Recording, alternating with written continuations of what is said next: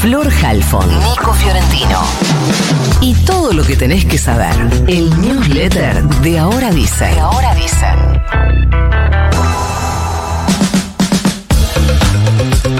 La Cámara Nacional de Apelaciones del Trabajo resolvió hacer lugar a la apelación que había presentado el gobierno en el caso del amparo de la CGT contra el decreto de necesidad y urgencia, el DNU, y mandó la causa a la Corte Suprema de Justicia. O sea, vamos para atrás.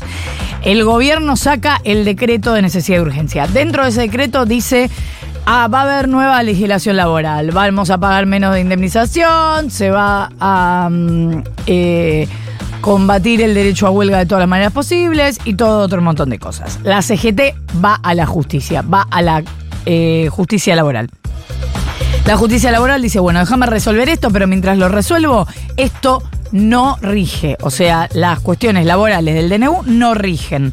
Como hubo muchas presentaciones diversas respecto de esto, y el gobierno quería reunirlas todas para que todas juntas se vayan a la Corte Suprema, que es donde el gobierno quiere resolver la cuestión, bueno, ahora en un punto tuvo una buena noticia, que es que la Cámara de Apelaciones dice, bueno, se va toda la Corte Suprema. Pero es un revés para el gobierno porque la Cámara también ratificó que esa parte de la reforma laboral contemplada en el decreto va a seguir suspendida hasta que la Corte se expida. Entonces, es un poco una trampa porque la Corte había dicho, yo me voy a tomar vacaciones y si hablo de esto, voy a hablar después de las vacaciones, después del receso, después de la feria, es decir, febrero en adelante. Pero febrero en adelante puede ser en cinco años. Ahora, si es en cinco años, ahora ya está avisando la Cámara Nacional, bueno, pero mientras tanto, entonces esta legislación está suspendida. O sea que la parte de la reforma laboral del decreto sigue suspendida hasta que la Corte lo quiera tratar. Recordemos que el gobierno nacional, en paralelo, busca a través de otro expediente que la causa que taramita en el fuero laboral por el planteo de la CGT pase al fuero contencioso administrativo. Se siente más cómodo el gobierno dando la discusión en ese fuero. Pero esta semana, el fiscal general ante las cámaras nacionales de apelaciones en lo civil y comercial federal y en lo contencioso administrativo federal, Fabián Canda, consideró que la Justicia Nacional del Trabajo es competente para intervenir en el planteo legal hecho por la CGT en contra de los alcances laborales del, del decreto. La verdad que sería raro que la justicia laboral no sea competente en materia de derecho laboral. En paralelo, la UIA, la Unión Industrial Argentina, adelantó que quiere participar en la causa que presentó la CGT para manifestar su apoyo a quién? ¿A la CGT? No, a los cambios laborales, o sea, al decreto. Apareció la UIA, aparecieron los patrones y dijeron nosotros vamos a ir a favor del decreto. Y 1.500 personalidades de la cultura, la ciencia y la política firmaron una carta en la que rechazan el decreto y rechazan la ley Omnibus. Dirigentes de diferentes entidades gremiales respondieron a la confirmación que dio el vocero presidencial Manuel Adorni en relación a que el gobierno va a descontarles el día a los trabajadores estatales que adhieran al paro del miércoles convocado por la CGT. Intentan generar miedo, dijo Daniel Catalano, secretario general de AT Capital. Le dijo Catalona Telam que el paro general es legítimo, es defensivo porque responde a un DNU y a una ley ómnibus que atentan directamente contra toda la sociedad argentina, esto es lo que dice Catalano y en particular los trabajadores de la administración pública. Estas declaraciones, dice Catalano sobre Adorni, de que se van a descontar los días de paro son extorsivas, intentan generar desmovilización y miedo, pero lo único que van a lograr es que el paro sea más contundente, más fuerte y la movilización tenga mucho más cuerpo. Ayer el gobierno bonaerense confirmó que en los estatales de la provincia de Buenos Aires no va a haber descuento si se adhieren al paro. Y de hecho, hubo una reunión larga en la jornada de ayer de gobernadores, intendentes, legisladores, dirigentes de Unión por la Patria, que fueron convocados por el gobernador Axel Kicillof en la Casa de la Provincia, pero en la Ciudad de Buenos Aires, y después se pronunciaron en apoyo al paro y la movilización del miércoles que viene.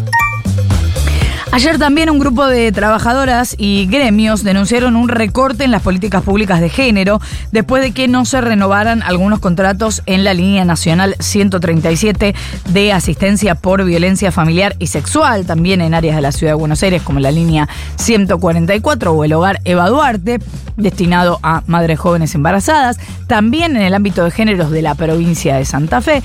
Y recordemos que los profesionales que sí quedaron trabajando están con un contrato a 90 días días sujeto a revisión. No nos olvidemos que la línea 137 da contención, asistencia acompañamiento a víctimas de violencia familiar o de violencia sexual y de grooming y que esta asistencia es las 24 horas, los 365 días del año, en realidad este año tiene 366, con un equipo de psicólogas, de abogadas, de trabajadoras sociales del programa se llama Las Víctimas contra las Violencias del Ministerio de Justicia y que es un programa que funciona de manera gratuita. La ganadora del premio literario más prestigioso de Japón, una autora llamada Rikudan, generó revuelo porque declaró que cerca de un 5% de su novela tan premiada fue escrita con chat GPT o sea, una herramienta de inteligencia artificial. Lo que dijo la escritora fue que esto le, permitió liberar su potencial creativo. No sé si se acuerdan que hace unos meses contábamos que un colectivo de 9.000 autores, entre los que se cuenta John Grisham, por ejemplo, había presentado una demanda colectiva contra OpenAI o AI, la empresa que originó el chat GPT, porque la acusa de usar sin consentimiento las obras de estos escritores para entrenar sus programas de chatbots y ayudarlos a generar textos creativos, como, ah, qué vivo, que la inteligencia artificial funcione con lo que ya se escribió y lo que ya se escribió lo escribimos nosotros. Entonces le dice, ¿qué onda? Bueno, por el... Claro, por el contrario, esta escritora, Rick Urdam, reconoció ahora haberse apoyado en el chat GPT para estimular su imaginación. La confesión de la autora se produjo durante la ceremonia de entrega de uno de los premios literarios más prestigiosos de Japón, que se llama Akutagawa, cuando su novela resultó ganadora y se llama La Torre de la Simpatía de Tokio. El gobierno de la provincia de Buenos Aires suspendió las operaciones de la empresa Oil Tanking Evitem después de detectar por segunda vez en menos de un mes, venimos hablando de esto, una pérdida de hidrocarburos frente a las costas de Bahía Blanca. El primer derrame se había constatado el 26 de diciembre, había afectado parte de la reserva Bahía Blanca, Bahía Falsa, Bahía Verde. Desde el Ministerio de Ambiente se suspendió en ese momento la operación de esta monoboya que ocasionó la pérdida y ahora con una nueva falla detectada el gobierno bonaerense frenó la operatoria de toda la compañía y le pidió al gobierno nacional que evalúe si la firma cumple con los estándares mínimos para seguir funcionando. El gobierno nacional le dice, ¿el qué? ¿El cómo? El primer ministro británico Rishi Sunak logró aprobar en la Cámara de los Comunes, lo que podríamos llamar la Cámara Baja, una ley que permite deportar a los inmigrantes indocumentados a Ruanda, un país que a cambio recibe compensaciones económicas para albergar a estas personas. Sunak tuvo que convencer a miembros de su propio partido para que apoyen esta legislación. Finalmente, 11 miembros de su partido conservador votaron en contra. Ahora tiene que empezar las negociaciones para buscar su aprobación en la Cámara de los Lores, lo que podría ser la Cámara Alta. El proyecto es importante para Sunak porque interpela a su plataforma electoral, que incluye la estabilización de la economía, la reducción de las listas de espera en hospitales públicos y la promesa de frenar la llegada de migrantes por el Canal de la Mancha. Cierro con esto, la población de China cayó por segundo año consecutivo. Según datos oficiales, se redujo en 2,08 millones o un 0,15%. Es una cifra que supera la de 2022, cuando se había registrado la primera caída poblacional desde 1961, pero digamos que desde 2022 viene cayendo. Y en Francia también pasa algo así, porque la cantidad de nacimientos cayó 7% en el último año y fue la más baja desde el fin de la Segunda Guerra Mundial. No quieren parir los franceses y las francesas.